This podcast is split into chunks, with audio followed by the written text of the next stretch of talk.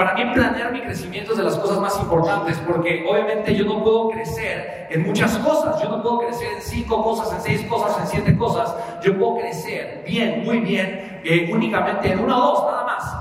Entonces, si yo quiero crecer en algo, primero tengo que planear mi crecimiento, tengo que provocar el crecimiento. Mi crecimiento tiene que ser sumamente intencional, tiene que ser claro, tiene que ser contundente. Tengo que planear mi crecimiento. Y para planear mi crecimiento, tengo que construir hábitos que me ayuden, a, obviamente, a generar el crecimiento. Entonces, quiero hablarte yo, para mí, de dos conceptos súper interesantes. Porque yo estoy completamente convencido, y esto es algo que yo he vivido, que tú puedes generar un efecto dominó en tu vida.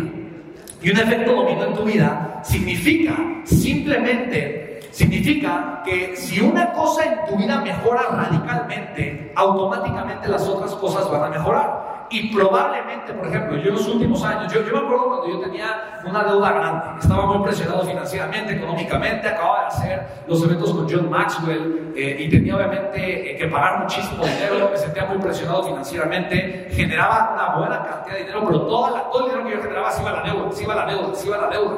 Y entonces mi estilo de vida eh, pues era sumamente, o sea, yo vivía con lo menos que podía para poder pagar la deuda lo más rápido que yo podía. Entonces, para mí, el estrés financiero era un tema, a pesar de que yo ganaba, la gente, pero es que ganas dinero. Sabemos que haces cosas y das tus conferencias, te pagan bien, haces diferentes, pero bien, vemos que estás haciendo diferentes proyectos, tienes tu empresa, vemos que te va bien.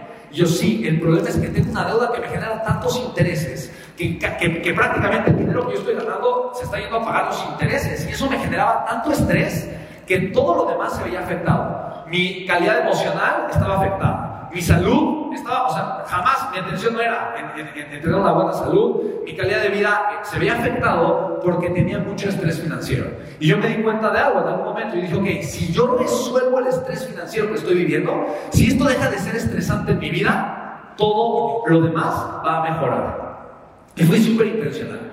Y entonces entre, eh, entre 2003 y 2014, eh, yo simplemente me enfoqué en atender el tema financiero.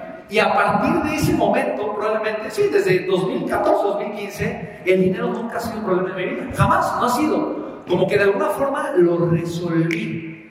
Me aprendí cómo generar. Eh, eh, conecté con esta identidad de Spencer puede generar dinero. Spencer sabe generar dinero. Solo tiene que tomar acción y genera dinero. Y genera dinero fácilmente.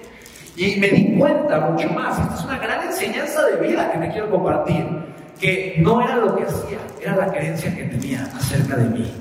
Me di cuenta que yo seguía patrones, no importa lo que hacía ni en dónde estaba.